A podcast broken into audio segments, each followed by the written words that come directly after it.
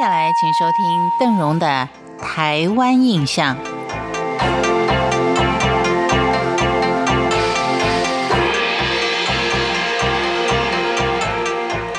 每天要在短短的五分钟的时间里面，为您介绍台湾的文化古都、优美的景点。感觉上真的是有一点粗糙，稍嫌不够。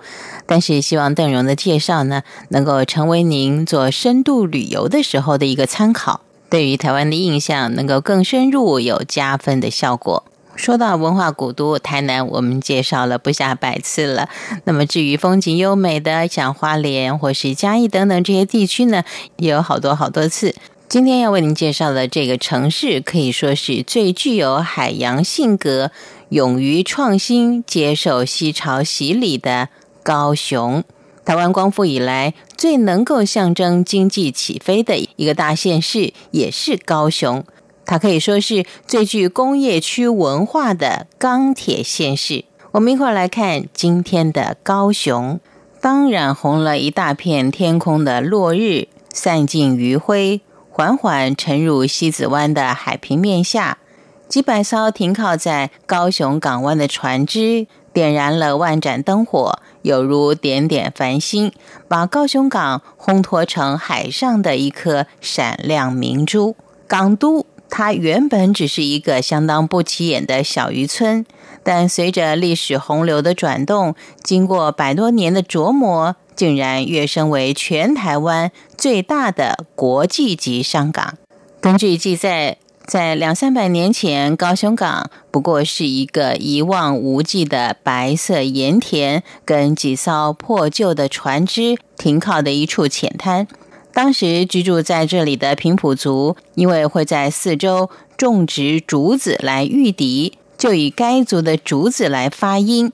汉人音译成为打狗或是打鼓来称呼这个地方，过的是安贫乐道的日子，浑然不知这块土地的未来变化竟然是如此的惊人。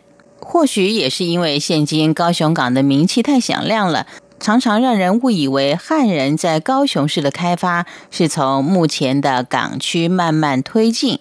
其实根据史料的记载。高雄市真正的发源地是在旗津，从旗津天后宫在清康熙年间就已经兴建的证明，就可以知道它的开发年代是相当的久远。